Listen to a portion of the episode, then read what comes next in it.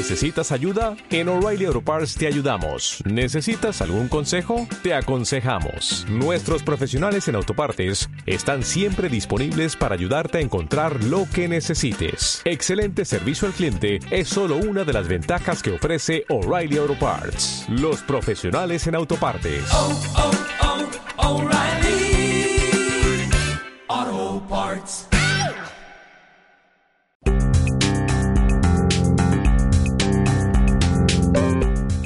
Bienvenidos a este nuevo podcast Jurado de Salón.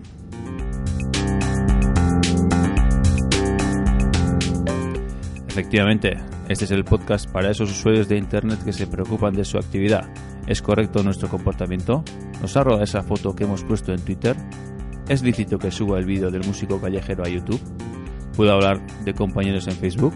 De eso y mucho más hablaremos en este podcast. Jorge Campanillas y un servidor, Egois.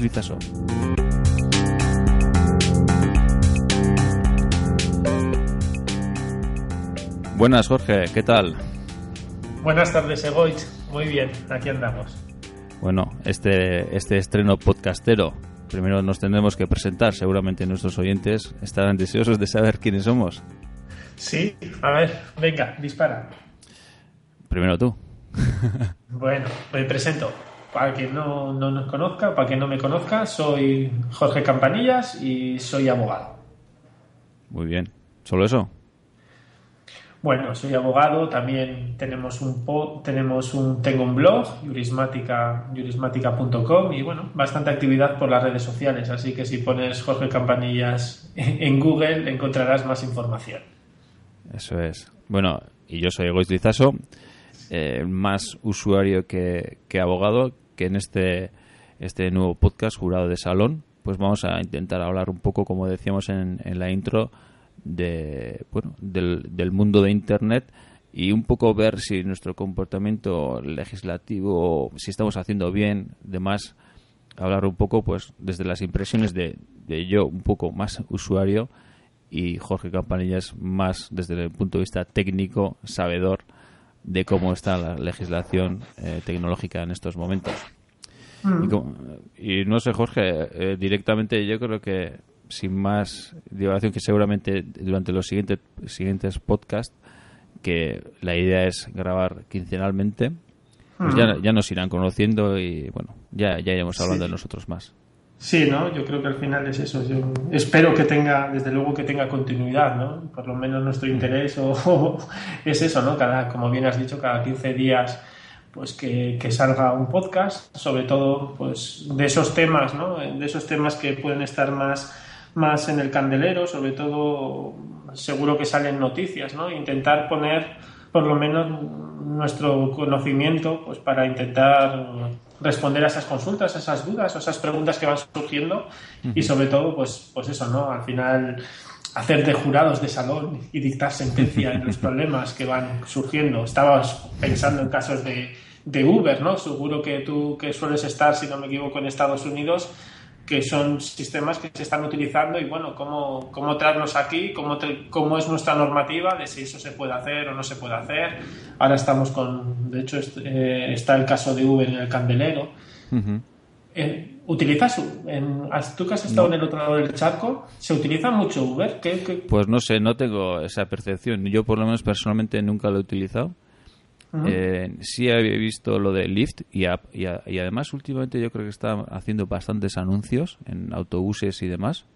Lyft, no sé si te suena ese bigote rosa. Sí, me suena, pero es- claro, no, no. no sé, tampoco he, he mirado demasiado, pero está bastante relacionado con, con cómo funciona Uber, que Uber se ha hecho famoso. Lyft yo creo que no tanto, pero empezó un poco en San Francisco. Eh, nunca lo he utilizado tampoco, pero bueno, sí he, sí he notado que sí hay un poco más de prese- presencia, por lo menos eh, pues de publicidad y demás, de, de esa otra plataforma.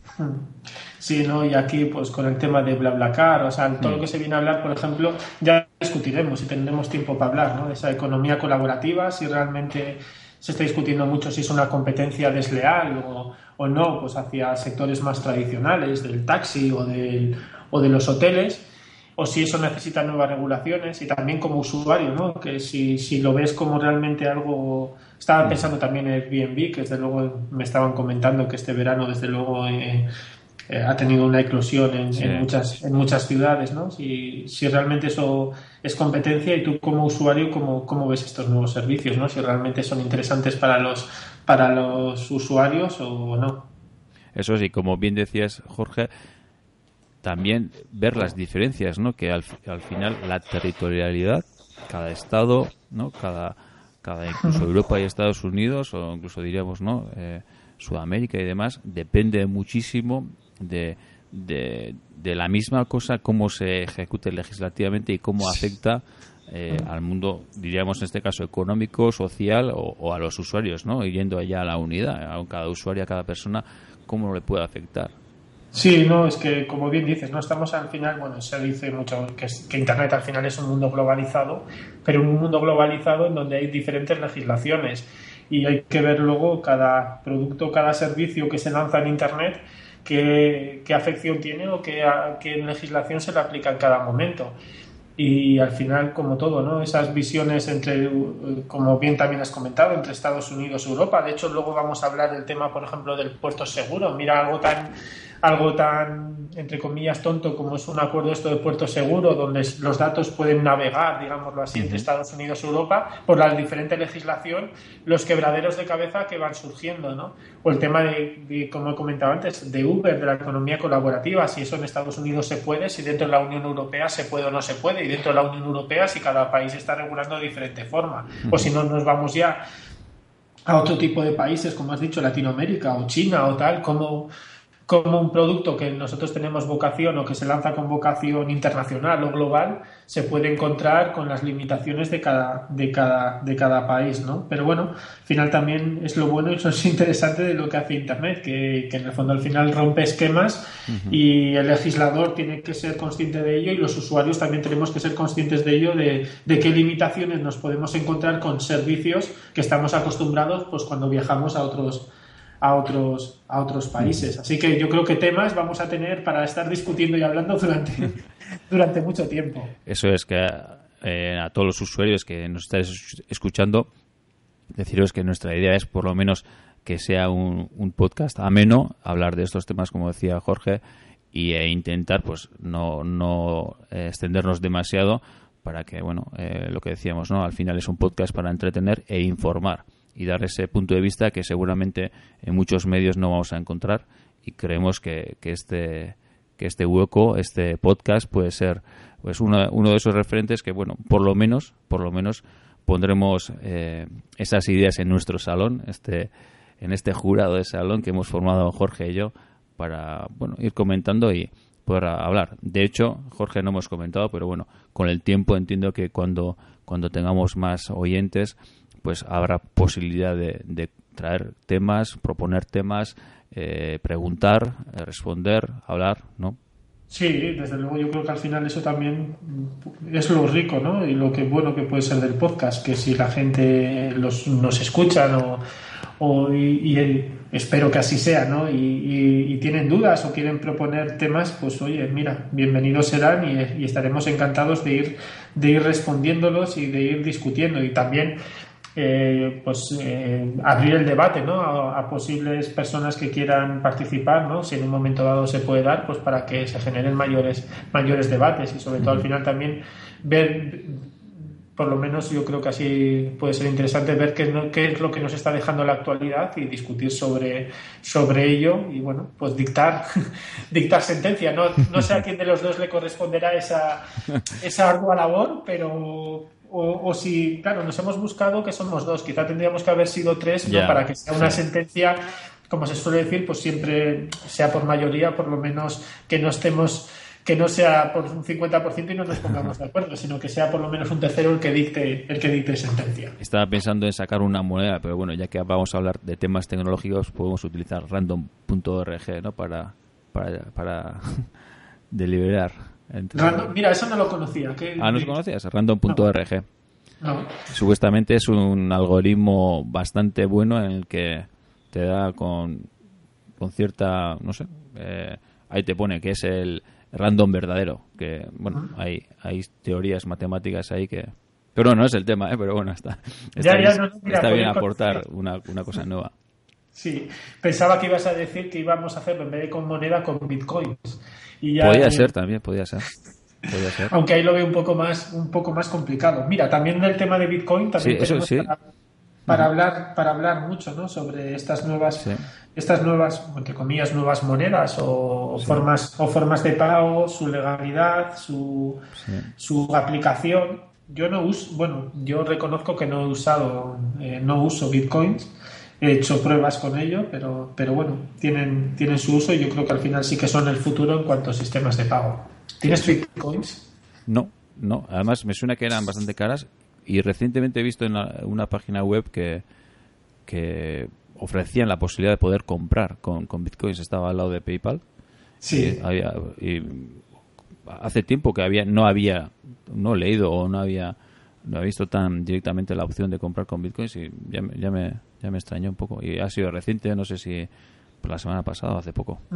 De hecho, justo, mira, ya lo comentaremos, ¿no? Pero hace nada, eh, ha sido esta semana o si no me equivoco el viernes pasado, salió una sentencia de la Unión Europea hablando sobre el tema, sobre el tema del Bitcoin, si se aplicaba o no IVA en las contrataciones, en cuando comprabas Bitcoins y bueno, venía a dar un poco de, de un poco de luz, digamos, en los aspectos jurídicos que tiene que ver con este tipo de, de nuevas de nuevas monedas, ¿no? O, bueno, nuevas monedas, formas de pago, Sí. que yo sí que le veo, quizá no Bitcoin, no sé cuál será tu, tu percepción, pero yo sí que le veo que al final sí que surgirá una moneda de este tipo fácil para transaccionar fácil por, por internet. No sé si será el Bitcoin, pero, pero que sí, que sí que será, porque al final los, cada vez los usuarios estamos más acostumbrados a, a no andar con dinero físico y a formas de pago sencillas. ya ahí bueno no sé tampoco he demasiado Ah, todavía realmente Jorge tampoco veo la diferencia de, de de pagar con diferentes monedas y pagar por internet realmente son cosas diferentes tú puedes pagar en cualquier divisa por internet no Eh, pero es, es esa divisa que, que es virtual no sé tampoco he mirado demasiado ¿eh? que en su día Sí, ya no, sé que o sea, es como todo, ¿no? Pues al final es una divisa virtual en el que supuestamente, pues, eh, bueno, hay toda esa economía de, de quién es, que no lo dirige un banco central, con lo cual ya, bueno, viene determinado que no es, entre comillas, la divisa no es de nadie, que se va creando por esos mineros que Sí, están, ¿no? eso es. Me parece, como mentalidad me parece muy curiosa y que al final es, es una forma, es un- una forma de pago que, tú, que tendrá la confianza que los usuarios le den, ¿no? Pues como toda moneda. Pero bueno, como digo, yo suelo, suelo ver, yo creo que es uno de los primeros intentos y además me parece interesante, sobre todo por el tema del blockchain que tiene ahí, ¿no? De que esa cadena que queda siempre registrado de todas las transacciones que se han realizado. Pero, pero bueno, tiene sus riesgos. No puede ser también que un día valga unos céntimos y al día siguiente valdrían miles de dólares, ¿no? Un Bitcoin. Que yo en ese momento me empecé a buscar si tenía estuches por ahí, si había perdido algún monedero en algún email, en algún portátil, por si acaso en ese momento será millonario. Pero no, no fue el caso. En fin, bueno, como veis, sí hay temas, ya preveemos unos cuantos podcasts, y o Sí. sea que por lo menos tenemos, esperamos tener cierta vida con este, con este. Sí, yo creo que sí, porque además es eh, luego siempre los tribunales y, y el legislador siempre nos vienen con sorpresas, ¿no? O sea, Mm. siempre surge una sentencia digna de mención, siempre hay luego una ley que el legislador, que últimamente el legislador, bueno, ahora ya estamos en una época preelectoral, ¿no? Pero ha sido un año de, de que todos los días cambiaba la normativa, con lo cual siempre nos dan una sorpresa y siempre hay que tener unos aspectos a tener en cuenta. Y luego la actualidad, y como tú bien sabes, la tecnología avanza que, que luego, bueno, que es un primor y que el legislador está muy lejos de saber lo que está sucediendo en Internet, ¿no? Sí, efectivamente. O sea, a veces hay tanta diferencia entre, entre la vida cotidiana, lo físico, ¿no? con Internet que... Sí, En fin. y que eso llegue al legislador, que luego llegue a los Eso tribunales, cuando el mundo que estamos pues es muy, muy rápido, ¿no? Bueno, para ir centrándonos, centrándonos un poco, Jorge, si te parece, ponemos, eh, pondremos en- encima de la mesa de nuestro salón los dos temas que hemos traído para, para estrenar en este, en este podcast, que el primero sería el es el oversharing y el segundo, Sí. como has avanzado anteriormente, eh, puerto seguro. Pero Sí. comenzaremos con, con oversharing. Eh, ¿Qué es, Jorge? Seguramente la gente sabe lo que es, pero no conoce la palabra. Pues yo debo reconocer que el anglicismo este, como muchos que van surgiendo, no lo conocía así, ¿no? Luego me he estado mirando y ha sido una de las palabras estrellas en Inglaterra en el año, el año pasado, ¿no? Pero oversharing yo lo conocía como al final lo que sucede en las redes sociales, ¿no? Lo vengo a decir esa sobreexposición, es decir, que nuestros datos, nuestras fotografías, pues nos excedemos quizá demasiado en, publicarlo, ¿no? Que a veces pensamos que a todo el mundo le va a interesar que hoy que estamos ahora mismo haciendo un podcast, que en eso seguro que sí que les interesa, pero que, pues no sé, que estás haciendo cualquier tipo de actividad y lo publicas, que tienes tus hijos que son muy guapos y los publicas, que, que, que acabas de publicar y ya estás publicando que has publicado o que vas a publicar algo, es decir, esa sobreexposición a las redes sociales, ¿no? Y todo eso, eso es que problemas y qué, eh, pues eso, qué problemas o qué situaciones nos podemos encontrar y sobre todo qué, qué es lo que lo dice la normativa, ¿no? De podemos publicar fotos de nuestros hijos, podemos publicar fotos de menores, podemos publicar fotos de, de lo que nos vamos encontrando por la calle, ¿no? Pues, pues viene a decir esa sobre, sobreexposición a lo que estamos haciendo, ¿no? Sí, porque cuando estabas comentando lo, lo de los menores y demás, seguramente a todos los oyentes le vendrá a la cabeza esa ley, ¿no? Eh, cuando en las noticias y demás, cuando se graba a los menores, hay que pixelar. Que, ojo, que de vez en cuando ya he visto que, que, no, se ha, que no se ha protegido al menor, ¿eh? Pero bueno, fue hace, no sé, dos, tres años, ¿no? Que, que se puso en marcha eso y tiene cierta relación. Sí, o sea, a ver, siempre es por diferenciar, ¿no? Hay que diferenciar un caso, a veces lo que hacen los medios de comunicación, que bueno, que en ese caso tienen sus tienen su derecho a la información, ¿no? Aunque siempre con los menores hay que tener cuidado, pero por lo menos hay que proteger, pero ellos tienen la libertad de información y en algunos casos pueden vulnerar. Y otra cosa, sobre todo lo que hacemos quizá ya los particulares o las personas, digamos, en nuestra relación ya con las redes sociales, que al final seguro que tú lo ves como tus amigos o, o, desconocidos, otras personas que sigues en las redes sociales están publicando, por ejemplo, las fotos de sus hijos y las están publicando no una vez, sino durante el año miles de veces o incluso te encuentras ya desde la primera ecografía, que a mí me llama mucho la atención, ¿no? O sea, yo, me pongo en la, yo me pongo en la tesitura de ver luego, además luego llega unas edades un poco complicadas, ¿no? De que ves que tus padres han publicado absolutamente todo tuyo. Si antes igual nos podíamos avergonzar de que tus padres iban enseñando las fotos de la primera comunión y cosas de estas, pues ahora encontrártelo en las redes sociales cuando seas un poco mayor debe, puede ser un shock o igual también cambian los sistemas. ¿no? Así que hay que diferenciarlo, hay que tener esa situación controlada de, la publicación de los menores. Sí, eso, justo además te comentaba, ¿no? Off the, record, mi experiencia, que tengo, bueno, un, eh, hijo que acaba de cumplir nueve meses, que le hemos eh, apuntado en la la clase de música, obviamente infantil, es como unos talleres, ¿no? Media hora a la semana en donde, bueno, escuchan ruidos, hablan, andan con instrumentos, la profesora les canta y demás, ¿no? Es el contacto con la, con la música y a la hora de apuntarlo eh, fue la mujer para, para inscribir eh, a nuestro hijo y le habían comentado que, bueno, que utilizaban Facebook como, bueno, la cuenta de Facebook, ¿no? Eh, el taller de música que utiliza la cuenta de Facebook y que a la hora de inscribirse, pues que tuviésemos en cuenta que, que teníamos que darles permiso, que todo, todo bien hasta ahí, todo bien, ¿eh? que tuviésemos, teníamos que darles permiso para que ellos pudiesen utilizar pues fotos en grupo y demás, pues para poner en, en Facebook. Total, la cosa fue que el, el formulario que había traído mi mujer ya estaba marcada la casilla como que, que sí aceptábamos.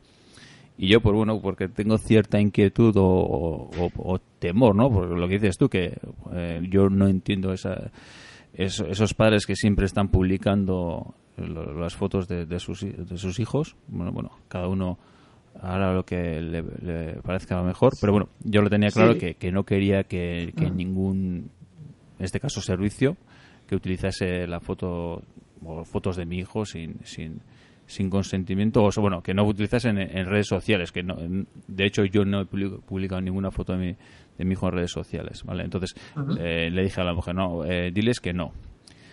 Cosa que fue que ella, yo creo que la convencí bien, de tal forma que que fue a donde a la hora de ella entregarle que le le, le dijo a la administradora eh, dame otro formulario que aquí ya aparece marcado y no queremos que esta opción esté marcada y no queremos que nuestro hijo aparezca en las redes sociales y nos dijo ¿Cómo que no? Si todo el mundo está aceptando y no sé qué. Y me acuerdo que mi mujer me estaba mandando mensajes diciendo, "Güey, pero seguro que no, es que está diciendo como que... Y, y la sensación que le transmitieron a mi mujer, que es un derecho, que no entiendo que Jorge estarás conmigo y, y lo ratificarás, un derecho nuestro, la- entiendo que por eso está no la opción de no no publicar la- las fotos de menores por una además no por nosotros sino que un- una tercera parte no que es pues de- es- este este esta escuela que, que imparte estos cursos eh, pues diciendo que no tal joder si todo el mundo lo hace y tal pues nos- nos tendrás que traer una, una foto para que lo pixelemos y no sé pues sí yo está y eso, la mujer me estaba mandando mensajes, ¿estamos seguros? Y, más? y yo decía, sí, sí, sí, sí, es nuestro derecho. Y luego el, el crío, cuando crezca, pues ya decidirá si tiene que estar o no. Tendrá su, su disco duro a día de hoy, ¿no? O, o sus fotos, el álbum de colección de, de sus fotos, cuando llegue a la edad correspondiente, si quiere publicar en su perfil de lo que sea, que los publique. Pues nosotros entiendo que tenemos que intentar darle cierta privacidad. Que yo- Sí. eh, insisto, que padres cuando publican, incluso cambian de, de foto de perfil casi a diario con las fotos de sus críos, uf, no sé, pero bueno, No, sí, a ver, yo coincido contigo, ¿no? Luego es cierto que cada, oye, cada persona es un mundo y parte de la base de que, de que tú decides, entre, con, tú decides qué es lo mejor para ti, lo que consideras oportuno, ¿no? O sea, ya sea porque hay gente que publica fotos como, como el que no publica fotos. Eh, yo creo que has dado en el, has dado en el clavo en dos aspectos. Primero, en el consentimiento, es decir, somos los padres, en este caso, los que, como tenemos la patria potestad sobre nuestros hijos, los que decidimos, ¿no? Y es un derecho fundamental la, privacidad y, en este caso, las imágenes y las fotos de los menores. Es un derecho fundamental en el que somos ambos, además, has dado también otro importante, es decir, lo habéis hecho conjuntamente, es decir, ambos progenitores, porque luego, y si eso ya podemos discutir cuando uno quiere y el otro no. sí, eso es. Y no igual cuando todavía estás en una bonita pareja, sino cuando se ha habido divorcios y separaciones y, y ahí se genera todavía mayor debate, ¿no? Pero deben ser ambos, debemos ser tanto el padre y la madre o los progenitores los que deciden sobre el consentimiento. Y luego también eh, el centro, los centros deben ser conscientes que, eso, que el consentimiento lo tienen que dar los padres, que en cierta forma es una forma de hacer publicidad del centro que no nos debemos olvidar de ello. O sea, ellos con esa forma también se coge difusión, ¿no? O sea, y que si uno de los padres no quiere, pues no tiene, no tiene el derecho y desde luego no debe, no debe publicarlo, aunque sea un engorro y aunque todo el mundo lo hace, pero oye, son derechos fundamentales que nos tenemos que defender. Y luego también encima que los estamos publicando en Facebook, que para eso también tenemos otro, otro podcast sobre qué hace luego Facebook con esa información, con esas fotos que está publicando, ¿no? Así que hay que ser conscientes de ese consentimiento y que somos los padres los que debemos consentir y que, oye, que tenemos que hacer valer nuestros derechos. Si no estamos conforme con ello, no tenemos, no tenemos por qué hacer. Luego, como bien has dicho, cada, luego cada persona es un mundo, hay gente que publica tal, mucho, poco, yo soy partidario del sentido común. Yo no, no he publicado, creo que solo tengo, debo reconocer que creo que solo tengo una foto de, de mis hijos, creo, pero al final es aplicarlo sentido común. Yo, bueno, no lo hago así, no, no creo que sea lo mejor, como dices tú. Luego el que sea mayor eh, ya decidirá, pero bueno, eh, ser conscientes y proteger. Y también el que lo está sobreexponiendo, quien está haciendo que sea consciente de luego esos tipos de repercusiones que puede generar a posteriori en su, en su vida, ¿no? O sea, igual a veces da la sensación de que nosotros le damos muchísima más importancia que otros, pero bueno, como todo, yo creo que al final en su justa medida y tan loable o por lo menos partidarios de una como de la otra, siendo yo consciente de que no no estoy muy, o sea, no soy muy acorde a esa sobreexposición o a esa exposición. ¿no? Sí, además, bueno, estamos comentando, Jorge, como padres. Pero Sí, ¿qué pasa qué pasa cuando tenemos un evento conjunto con otros padres? Ya. Que, que hay algunos que, ¿no? que ejercen este oversharing, ¿no? Sí, de alguna forma. Entonces, ¿qué pasa si, si pues cuando sacan una foto de nuestros hijos todos juntos o, y lo quiere poner en Facebook o Instagram o me, o me da igual dónde? O sea, hay que, que- yo creo que hay que decirles también a esos padres que, que tienen esa esa facilidad de, de, de, propagar esa información que tienen que tener en cuenta la privacidad del resto del mundo, ¿no? Sí, de alguna forma, no sé qué. A ver, el, ¿qué, ¿qué es lo que pasa, no? Que al final una cosa es que yo haga una foto, no, nos podemos hacer una foto de grupo y solo guardarla o solo pasarla entre comillas entre nosotros, ¿no? Pero cuando tú lo vas a difundir en redes sociales, la vas a difundir a todo el mundo eh, en internet, tienes que tener el consentimiento de las personas o por lo menos haberles dicho y, y, antes de publicar nada informar a las personas y pedirles ese consentimiento. Por lo menos no digamos de una forma que te diría yo abogado no de que me tienes que firmar esto y tal no pero está claro ese también tenemos que acostumbrarnos, oye, mira, pasa algo que, mira, voy a hacer la foto y voy a publicarla, porque a alguien no le puede gustar y no, y no hacerla, o en ese caso decir, oye, pues no publiques esta y publica otra en lo que salgan otras personas. Así que también tenemos que ser conscientes y, y hacer esas buenas prácticas y ese sentido común de informar a las demás personas que eso va a ser para quien quiera que se haga, se haga así o se publique y quien no quiera, pues que en ese caso esa foto no se publique. O sea, hay que ser conscientes que, el consentimiento está ahí y que no vale, en algunos casos, no es que tú has posado, ya, pero es que yo he posado, ¿para qué? Yo he posado en una foto para que sea privada entre nosotros, para que sea un recuerdo entre nosotros, pero no he posado, igual no he posado porque no lo sabía, para que eso se vea en Internet. Y luego también, yo no sé si sois, si somos conscientes o hay gente que no es consciente de dice, claro, pero va, si, si nadie te va a detectar o nadie la va a ver o es mi perfil de Facebook pero tanto tú como yo sabemos que la tecnología avanza y que los sistemas de reconocimiento de imágenes y de tal es que al final lo va a reconocer y el propio Facebook o propio Internet al final reconoce quiénes están esas fotografías, acabarán etiquetándose y al final te buscarás y te encontrarás, con lo cual aunque pueda parecer nimio y que nadie lo va a reconocer o que no va a aparecer, vas a estar en la red social cuando no has dado tú el consentimiento, ¿no? Mm. Además, cuando estabas comentando eso, no sé, no sé si esto es estoy equivocado, pero eh, me suena que cuando lanzó Google eh, Google Fotos, o no sé cómo se llama, el servicio que te regala un tera de espacio para subir tus fotos y demás, no sé si una de las cláusulas es que Google pueda utilizar una o cualquiera de, tus fotos para algún anuncio si, si, lo, si lo precisa. Había leído algo así, no, no, sí, hombre, más o menos, seguro. Todos los servicios de Google, casi todos, los de uso personal, no los de, eh, digamos, de uso profesional, porque hay, como las empresas se quejaron, pues cambió las condiciones, pero somos conscientes de dos aspectos. Primero, que cuando utilizamos un servicio, leernos la letra pequeña, aunque cuesta, aunque no, Aunque no lo hagamos, ¿no? El aceptar, pues bueno, preocuparnos que nos tenemos que leer y luego muchos de ellos lo que hacemos es ceder los derechos de propiedad intelectual y los derechos que pueda haber en eso, con lo cual también es que ellos al final puedan utilizar esas imágenes o puedan utilizar esas fotografías. Facebook lo hace, eh, Google seguramente lo hace. Igual no van a vender la foto o no van a utilizarla con publicidad, pero seguro que como que van a utilizarla de esa forma, ¿no? De hacer un reconocimiento que está en la fotografía, quiénes son las personas, pues para al final adecuar su publicidad hacia nosotros. O sea que aunque parezca nimio o parezca una tontería o algo inocuo subir esa fotografía o subir esos datos a las redes sociales de terceros, pues hay que ser conscientes de todo ello y pedir el consentimiento. Y si alguien no quiere, volvemos a lo mismo, pues no, no publicarlo. Pero sí, ciertamente, leernos la letra pequeño también. no, y volviendo a lo, de publicar la foto de, cualquier otra persona que le hayamos sacado foto, es, yo creo que es importante eso. Al final, seguramente esa persona cuando ha, cuando ha sacado esa foto y lo ha publicado sin preguntar, no nunca lo habrá, o creo yo que no lo habrá hecho con mala fe no, no, no lo he hecho mala fe. De hecho, seguramente, claro, además ahora los sistemas son que lo haces, lo publicas directamente con dos clics, bueno, con dos clics, con dos golpes de botón, ni te lo has pensado.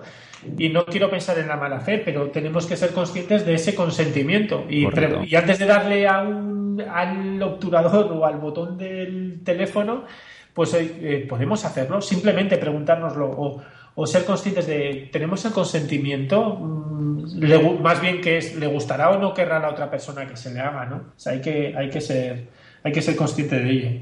Sí, eso es. Al final, yo creo que eh, todo lo que, eh, lo que genera nuestras nuevas tecnologías y además tener, vamos a decirlo claramente, un ordenador potente en nuestra mano, como decías tú, en un par de taps o en un par de clics, pues puedes hacer, mandar mensajes, eh, fotos a todo el mundo casi sin ¿no? Sin darte tiempo a pensarlo, que, que conviene pararse y pensar de lo que estamos haciendo. Sí, y ahora estaba pensando en Periscope. Es que, claro, tenemos herramientas súper potentes. O sea, a mí yo con Periscope o Periscope o como se Sí, diga, Periscope. estoy alucinado. O sea, haces streaming en directo en nada. O sea, sacas el smartphone, te pones delante y en, dos, en, en 30 segundos estás, estás emitiendo en streaming en directo a no sabe quién, ¿no? O sea, que, que tenemos unas herramientas muy potentes que vulneran, lamentablemente, vulneran derechos y que el usuario debe ser consciente, bueno, vulneran derechos en el momento en el que el usuario mismo no ha informado o no le ha dicho a la otra persona lo que va, lo que va a realizar, ¿no? O sea, hay que ser cuidadoso con ello y también ser consciente de lo que has dicho tú. Si una persona no quiere, pues tenemos que ser tenemos que ser coherentes y tenemos que hacer valer los derechos de la, de la otra es. de la otra persona. Como suelo decir, mis redes sociales muchas veces son aburridas y tal, pero es que claro, nunca publico nada de lo que de lo que no estoy seguro que tengo los derechos para ello, o que la persona me ha dado su consentimiento, o que bueno, pues mm, es algo que puede ser totalmente inocuo.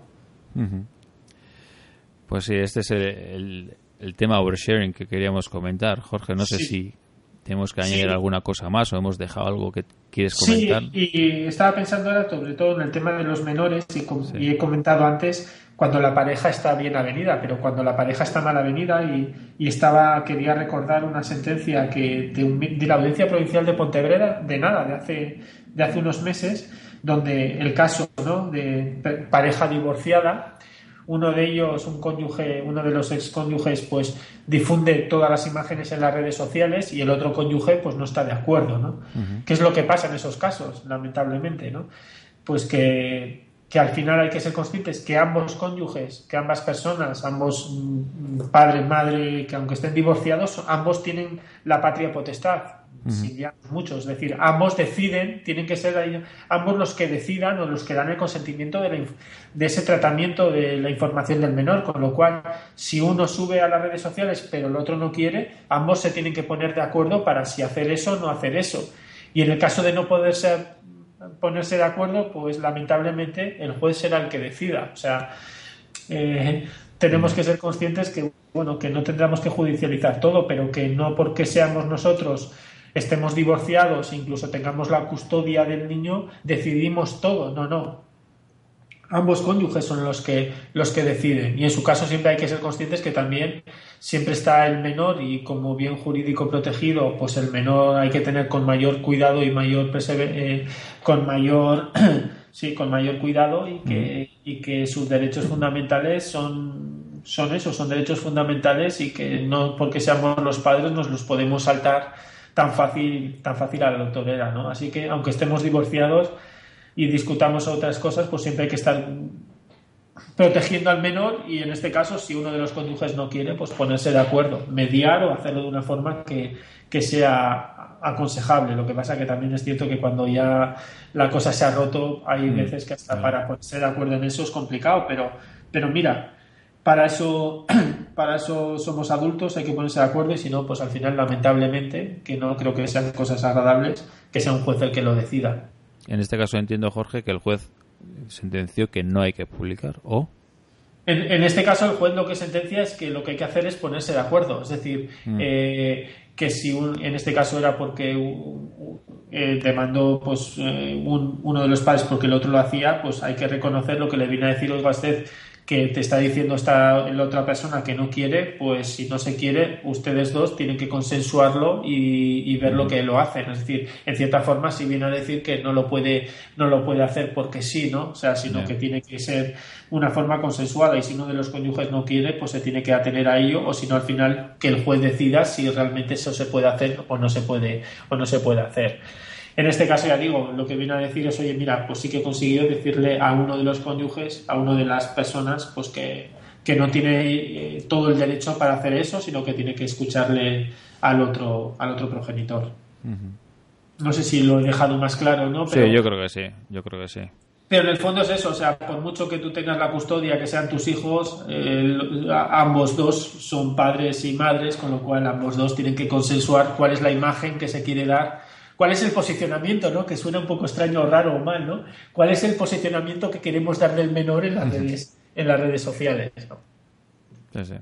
Sí, eso es. Yo creo que en general hay que, hay que pensárselo bien y tener todo esto en cuenta y, y lo que comentamos un poco, que, que, en el futuro no sabemos hasta dónde vamos a llegar o dónde van a llegar las redes sociales. Sí, porque mira, ¿cuánto tiene Facebook de existencia? ¿Cuántos años le damos? Ocho. De... Sí, ¿no? ¿Conocidos? Así. Cinco, igual. No sé, sí, sí, algo así. No sé, voy a meter en Wikipedia, pero... Ya. ¿Qué será? Dentro de cinco años que nos encontraremos en Internet. Ni idea. Ya. Y, y, claro, toda esa información al final estará allí y seguramente que a buen recaudo o que la información lo hayan tratado de forma de forma increíble, ¿no? Con lo cual al final eh, queramos o no queramos estaremos, con lo cual mejor tener cuidado con ello y a ver a ver qué se trata de esa información. Estaba mirando que bueno Zuckerberg en 2004, bueno, en fin, pero sí, más o menos 8 o 7 años era con, con el boom este, más o menos. Sí y claro, y eso, iba surgiendo nuevas cosas, Google va sacando, como has dicho tú, nuevas, nuevas ideas. No, pero lo que decías tú antes también, ¿no? Con el ejemplo de Periscope, ¿no? Hace dos años que pensaría que cualquiera con un teléfono, con una aplicación gratuita, dándole un par de botones, pudiese emitir en directo cualquier evento, sí. audio y vídeo a mí me alucina, o sea, me sorprende encima eso, ¿no? La capacidad que tenemos de eso, de, de hacernos nuestra propia televisión en directo y ser narrar una cosa en directo. Pues Parece... entonces, todas esas cosas que pensamos que no van a suceder, pensemos que puedan suceder. Sí. Por si acaso. Y, y, ser conscientes que, claro, que toda la información que está en Internet, de una forma u otra, al final saldrá y la tratarán y, y hablarán. También hablaremos en otro posible podcast del Big Data, que también hay, hay mucho, mucho que hablar. Bueno, Jorge, pasamos al segundo tema que hemos traído al salón. Sí, y dictamos. Eh, ¿En este primero hemos dictado ah. sentencia o no dictamos ah, sentencia? Ah, pues si quieres, dictamos sentencia. ¿A favor de quién? a favor del uso responsable, a favor de pensar de que el otro puede pensar diferente, a favor de, de sí, yo creo que es pensar dos veces, ¿no? Y, y, y, pensar de lo que estamos haciendo y que todo y estar y tener en mente, yo creo que no todos pensamos pueden pensar como nosotros. Sí, y en cierta forma, como bien has dicho, a favor del consentimiento, es decir, eh, los datos son nuestros o los datos son del menor y tenemos que pedir su consentimiento, con lo cual a favor del consentimiento y no el porque todo el mundo lo hace, no, sino que tenemos que pedir permiso y, y por favor para utilizar ese tipo de información. Así que sentencia dictada. Siguiente tema. a unánime, además, sin tener que utilizar random.org. Muy Puerto bien. Seguro. ¿A ti qué te suena el Puerto Seguro? ¿Qué sabes del Puerto Seguro? Bueno, puertos. O si sabes algo del puerto seguro. Como te, no, no, la verdad es que no he mirado, pero como ingeniero y, y, electrónico, puerto, pues bueno, esos puertos ¿no? que tenemos en internet, el 8080 que es de, de, de navegadores y demás, pues no sé, pues los puertos diferentes. Yo estaba pensando en esos puertos que algunos era seguro que están reservados, de hecho, pero no sé si tienen nada que ver con eso. ¿eh? Hombre, sí que es cierto que con tu visión, visión más técnico, el puerto, pues es cierto que más hacia las puertas de puertos de internet, de acceso y los diferentes tingos, no tiene que ver con eso, pero tiene que ver con el primer tema que hemos hablado, ¿no? El tema también con la, tiene también que ver con la privacidad y con la protección de datos y con todo lo que hemos estado hablando también ahora de Facebook y de cómo tratan los datos las empresas de Estados Unidos y cómo tratan datos, cómo lo trata datos Facebook, ¿no? Así uh -huh. que para quien no sepa, eh, Puerto Seguro, que en inglés, bueno, en inglés es Safe Harbor, es un acuerdo eh, que, está realizado, que estaba hecho, está hecho entre Estados Unidos y la Unión Europea para, digámoslo así, de una forma rápida, ¿no? porque el tema es un poco más complejo, es en Estados Unidos no tienen la normativa de privacidad, no como la tiene Europa, y nosotros tenemos una normativa pues, de privacidad y de protección de datos como las empresas de Estados Unidos querían o quieren eh, tener presencia en Europa y tratar datos de los europeos, se llegaron a este acuerdo entre Unión Europea, Comisión con el gobierno de Estados Unidos, donde las empresas americanas, como todas, Facebook, Google, Amazon, es, eh, Microsoft, bueno, todas, decían, se acogían a este acuerdo en el que decían que ellas cumplen con el mismo nivel de seguridad y con la misma adecuación de protección de datos que las empresas europeas.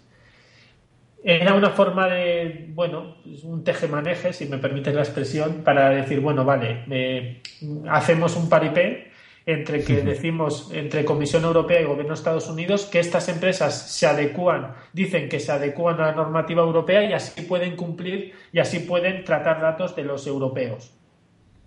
Además es, era un, es un acuerdo pues declarativo donde Facebook dice que cumplía con la normativa de protección de datos, que Google dice que cumplía con la normativa de protección de datos y ahora lo que ha venido a decir que ha sido una bomba y que nos ponen un problema y a tanto a las empresas americanas como a las nuestras, en el que el Tribunal de la Unión Europea viene a decir que ese acuerdo de puerto seguro eh, es ilegal y de hecho que el puerto seguro no tiene absolutamente absolutamente nada.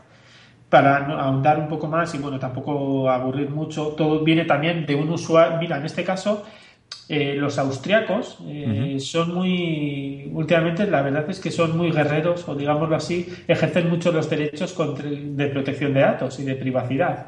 De hecho, creo que fueron ellos también los que tienen muchas demandas contra Facebook. Y un austriaco, en este caso Skern o como se pronuncie, ante todo lo que había salido de Wikileaks, de Snowden, puso una denuncia en los tribunales irlandeses contra Facebook diciendo que Facebook, eh, primero, que los servidores estaban en Estados Unidos y que Facebook incumplía la normativa europea porque daba todos los datos al gobierno de Estados Unidos, bueno, todo lo que ya sabemos del tema de Snowden, de Wikileaks, ¿no? Y claro, Facebook se defendía diciendo, no, no, nosotros estamos en el acuerdo de puerto seguro, nosotros cumplimos como lo que dicen, hay un acuerdo y, y bueno, en fin, lo que tenemos que hacer todo eso se, fue, un eh, fue un litigio y ahora el Tribunal de la Unión Europea reconoce que es cierto que la Comisión Europea, que a mí me parece muy fuerte, desde luego lo que está diciendo es que, que en cierta forma tenía que haber vigilado ese acuerdo de puerto seguro, que tenía que haber vigilado que realmente las empresas de Estados Unidos cumplan con la normativa europea y que eso es un papel mojado que realmente pues, no tiene ningún tipo de validez. Con lo cual se carga el sistema de puerto seguro por todo lo que se ha dicho y ahora, supuestamente, para si queremos tratar, o las empresas americanas quieren tratar datos nuestros, pues eh, no pueden acogerse a ese puerto seguro y bueno, se genera un problema de ahora cómo deben hacer para implantar ese tipo de normativa. O sea, son estas cosas que jurídicamente parecen, pasan muy desapercibidas, pero que en, en la práctica nos ponen, nos ponen en un, en un problema. Y digámoslo así, que también en una forma eran las empresas europeas muchas veces se quejaban de que ellas tenían que cumplir con esta normativa de privacidad y que en Estados Unidos se estaban saltando todos estos temas y que en cierta forma era una competencia desleal. Pues ahora la Unión Europea, desde luego, está sacando los colores a lo que son la Comisión Europea y los gobiernos europeos, diciéndoles que sí, que nos creemos en Europa la normativa de protección de datos y que creemos mucho los derechos fundamentales, pero que luego en la realidad no se cumple o que llegamos a acuerdos para que eso no lo cumplan las otras empresas. ¿no? Este, ¿Se ha este entendido algo? ¿Crees que, lo que se ha explicado o cómo lo ves? Sí, yo creo que sí, yo creo que se, ha entendido. De hecho, yo estaba pensando bueno, un poco en, la experiencia personal. ¿eh? Eh, bueno, seguramente algunos oyentes sí sabrán, otros no. Eh, soy parte de, de, la asociación Tropela, Tropela del Cartea, donde tenemos la página web tropela.os, donde tenemos pues ciertos datos que intentamos tener los datos mínimos de, los usuarios para, para que estén registrados y, y en la base de datos, ¿no? Porque al final hay diferentes rangos y en su día con la ley de LOPD y demás, de hecho, Jorge, si, si recuerdas, estuvimos tratando un poco el tema contigo. Sí, sí, sí. sí veíamos que había gran diferencia entre, entre lo que nos aplica como ¿no? Parte, partes de Europa eh, comparando con, con, Estados Unidos, ¿no? De hecho, que hay servicios que en Estados Unidos no, no realmente no podríamos utilizar de tal de tal forma como están y, yo creo que por, por la inercia y la potencia que tiene Estados Unidos en, en, Internet, ¿no? Pues está claro, ¿no? Facebook, Google y, demás eh, ya habla, ya incluso tenemos que hablar de millones de euros que, que mueven al año. Eh, pues está claro que, que y no me extraña que que bueno haya movido el tema esta barrera no legislativa que, tenían con, con, este puerto seguro y, cosas similares no me extraña nada entonces pero sí es verdad que luego llevarlo eh, estrictamente a, a los derechos y cómo gestionarlo pues para estas empresas, ¿no? Pues eh, sí será difícil. Estos son grandes. Habrá menores pues que, que sí, sí les, les, les, preocupará y no sabrán cómo gestionarlo. Y esto también, Jorge, no sé si, si está relacionado, pero me ha venido en mente también el tema de, de cómo cobrar el IVA en, en, para, ¿cómo es? Eh, eh, para joder, ¿cómo es? conceptos digitales, ¿no? Ya. Eso, no. eso no sé si, si has seguido, porque yo, yo lo seguí bastante de cerca cuando lo comentaron, y al final que, te, que tenga, o sea, el, la empresa o, no la entidad que esté vendiendo algo que se tenga que preocupar a ver dónde está ese usuario a la hora de comprar para saber qué, qué IVA tiene que aplicar, ostras, tela marinera, ¿eh? Sí, o sea, al final, claro, volvemos a lo mismo, ¿no? La globalidad eh, hace más complejo el- la legislación aplicable y todos los temas, todos los temas aplicables, ¿no? Por eso también, en cierta forma, eh, tanto la Unión Europea, no solo por países, sino ya por, por entidades más supranacionales, ¿no? Van intentando llegar a ese tipo de acuerdos pues para que se pueda hacer un mercado y para que se pueda tras, se puedan hacer pues eso transacciones más fácilmente no pero en este caso lo que es curioso lo, lo que viene a decir la- el Tribunal de la Unión Europea es que vale tú quieres hacer acuerdos eh, para que se puedan hacer este tipo de, de transacciones o para que se puedan me- hacer mejor los negocios, pero también tienes que llevar los controles que tú te obligas con tus Eso. propias normativas, ¿no? Es decir, no vale que hagas un acuerdo para intentar que unas empresas al final dicen que hagan algo y luego no aseguras que realmente hagan, dicen que hacen eso que dicen, porque luego en los medios sale como completamente que no se hace, ¿no? Con lo cual también es una forma, es un palo a decirle a, la- a- a los legisladores es que si tú te aplicas unas normas, tienes que hacer cumplir esas normas, porque si no al final, ¿para qué nos estamos dando las normas? eh? Vuelve al mismo ejemplo que igual tú sí que lo sufres más cuando viajas al otro lado del charco, ¿no? Es lo mismo que cuando las compañías aéreas dan los datos de los que están, de los viajeros a los, al gobierno de Estados Unidos. Pues supuestamente que con la normativa europea esas cosas no se podrían hacer. ¿Y por qué se hace? ¿Y por qué lo hacen? Y llegan a acuerdos y dicen, bueno, vale, pasamos por el aro, si se permite también la expresión, porque es el gobierno de Estados Unidos. ¿no? Es bueno, Es verdad, es así, así, claro. De hecho, la compañía aerolínea siempre te, te pide los datos. De hecho, incluso diría, em, no puedes, es que no- yo creo que no puedes embarcar sin, sin, sin dar esos datos. Y, y cuando llegas a Estados Unidos, ahí le aparece al de la aduana, le aparece, o al de, ¿no? al de inmigración, le aparece directamente todos tus datos, aunque luego Claro. te pide también que no que lees tus huellas dactilares, eh, la foto, etc, etc. Pero sí, sí. pero ya están, ya están los datos ahí. Claro, por eso una cosa es que tú vayas a un país y cumplas con la normativa y tal, pero otra cosa es que tú obligas ya a compañías europeas a dar información cuando tu propia normativa no te lo permite, ¿no? Entonces, claro, son eso que decimos, eh, vale, nos aplicamos normas que solo nos van a aplicar a nosotros, pero ya si es a otros sitios no, y empezamos a hacer excepciones, entonces al final, claro, lo que genera son unas desigualdades ante empresas de aquí que tienen que cumplir con normativa y que les afecta, con otras no porque están en el otro lado, entonces, claro, al final se complica y, se generan ese tipo de desigualdades que, luego la gente no, no los va, no lo va entendiendo, ¿no? Entonces, bueno, eh, seguramente pues ahora veremos qué soluciones lo van dando las comisiones europeas para que al final se pueda nego- negociar.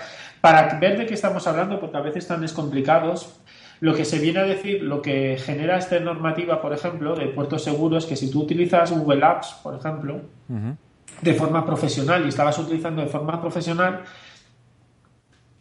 y estás, imagínate, llevándote una base de datos o la estás utilizando en, en esto, al no estar ahora en puerto seguro, lo que te exige la normativa, por ejemplo, europea o las normativas españolas es que tú, una de dos, o pides el consentimiento de toda la gente que está en esa base de datos para que sus datos acaben en Google, por ejemplo, con lo cual imagínate si tu base de datos es muy grande, pedir el consentimiento de todos ellos otra vez, o ir a la agencia de protección de datos y pedir una autorización para una transferencia internacional de datos. Y a modo de ejemplo, están tardando tres meses para autorizar ese tipo de transferencias. O sea, son cosas que dices, ¿cómo? O sea, si ahora todas las empresas tenemos que pedir autorización para que la agencia nos permita que los datos, que una base de datos, por ejemplo, la subas a Google Drive.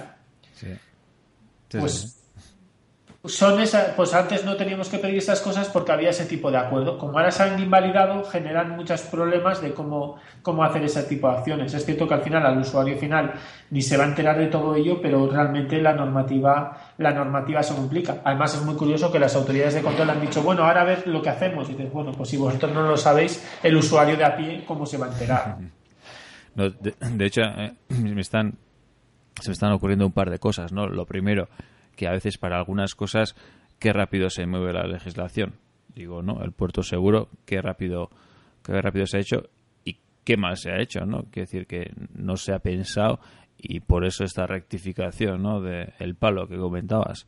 Sí, es que lo más curioso es que este acuerdo tiene 15 años, es decir, este es un acuerdo de 2000 y ahora, claro, hasta que alguien ha llevado al Tribunal de la Unión Europea, porque pasan sus tiempos, pero cuando el Tribunal es cuando le ha dicho, oye, que lo habéis hecho fatal, bueno, no, en su día igual lo hicisteis bien, pero es que eso ha sido un agujero y no ha habido ningún tipo de control, con lo cual eh, lo habéis, eh, sí, sí que habla y lo es bastante eso de que habéis hecho quizá, pues eso, habéis hecho la vista muy gorda y, y no habéis hecho cumplido con el control exigido para, para ello, ¿no? Y como bien dices, sí que muchas veces se dan rapidez para legislar en otras cosas cuando les interesa.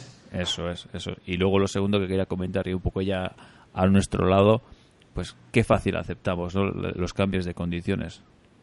Hombre, vamos, o sea, de hecho, de, De hecho, nos molesta ¿no? que aparezca. De hecho, eso, y vas a hacer una actualización de cualquier cosa y el acepto, sí, acepto, acepto, acepto. Pues también yo creo que aquí la industria y el legislador van a tener que darse un, pensada cómo hacer esto, ¿no? Porque ese consentimiento es realmente es un consentimiento aceptable o es un consentimiento válido, si realmente nadie se lo lee, ¿no? Y queda muy bien claro Sí. que no nos los leemos la letra pequeña. Y lo que suelo decir, vas a actualizar tu smartphone Sí, y tienes dices, que aceptar. bueno, tienes que aceptar, dices, eh, léete las condiciones y pone página 1 de 47. Sí, sí. Es- Bueno, ti- tienes la opción de enviártelo por correo. Sí, sí, 47 folios de condiciones te vas a leer. En Ari-. Ari- Arial 6 o 5, que es. Pues, Sí. hombre, es- No, ahí justo Jorge estaba pensando en que, ya sabes, ya te acordarás, con esos anuncios de, de farmacológicos, productos farmacológicos en la televisión, cuando, ¿no? En la pantalla azul, que era infinita, ¿no? Sí. No sé, si encontraban, tenían que encontrar a, a unos locutores hiper rápidos o los más rápidos de- del mundo para meternos en dos segundos todo, no sé cuánto, cuánto tardaría para leer todo, y luego con el tiempo han, han cambiado y, no- y ahora no sé si son tres o cuatro puntos, que bueno, dices, por lo menos te enteras de lo que tiene, ¿no? sí. Igual, Yo creo que la- igual la hay que obligar a eso. Sí, yo creo que o ya sea porque la obligas o porque la industria se autorregule, pero sí que alguna forma de información fácil, ¿no? Como más bien has dicho, o igual a través de logotipos o a través, me estaba vendiendo la cabeza que luego también ya tenemos otro podcast para hablar sobre las licencias Creative Commons, es decir, Eso es. Sí, con sí. simbolitos sencillos para que el usuario lo entienda y luego a posteriori si quiere pues como me tocará a mí o me toca a mí pues ya me leeré porque soy un friki y me leo todas las condiciones no pero es tu pero labor que- también. Jorge, ¿Eh? yo creo- es tu labor.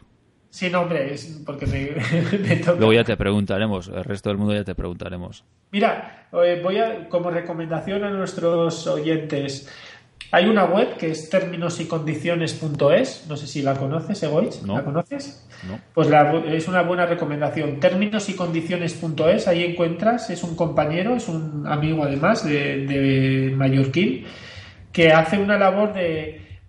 Tiene creo que ahora ya ha recolectado unas 5.000 condiciones y hace un resumen de las condiciones, dice cuándo los cambios que se han producido y está, está en ello, ¿no? Con esa labor empezó con una labor de informar a la gente y, y es una web que a mí me viene muy bien, sobre todo para estar al día y cuando tengo que ad- adentrarme en unas condiciones, eh, conocer qué cambios se han producido. Así que, como recomendación, términos y condiciones.es, tal y como suena, términos y condiciones.es. Eso y el resto de notas que hemos estado comentando un poco aquí, ya los añadiremos en el podcast para que tengan todos los oyentes tengan los enlaces correspondientes y el que quiera o tenga ganas de indagar más, pues que, que pueda ir mirando. Sí, así al final, oye, mira, hacemos un recopilatorio y yo creo que al, que al, al oyente le, le, podrá resultar de interés, pues eso, conocer lo que es Safe Harbor. Dejaremos algunos enlaces interesantes y sobre todo esta web que yo la considero muy recomendable cuando quieres conocer pues diferentes condiciones, sobre todo porque lo hace de una forma muy, un resumen muy legible y entendible de las cosas importantes de cada servicio, de Google Apps, de Facebook, de Twitter, de LinkedIn, pues de Airbnb, de BlaBlaCar o de todas las que hemos estado comentando. Sí, es que la verdad es que a veces hace falta un traductor o una persona que te explique para, para entender lo que estamos aceptando.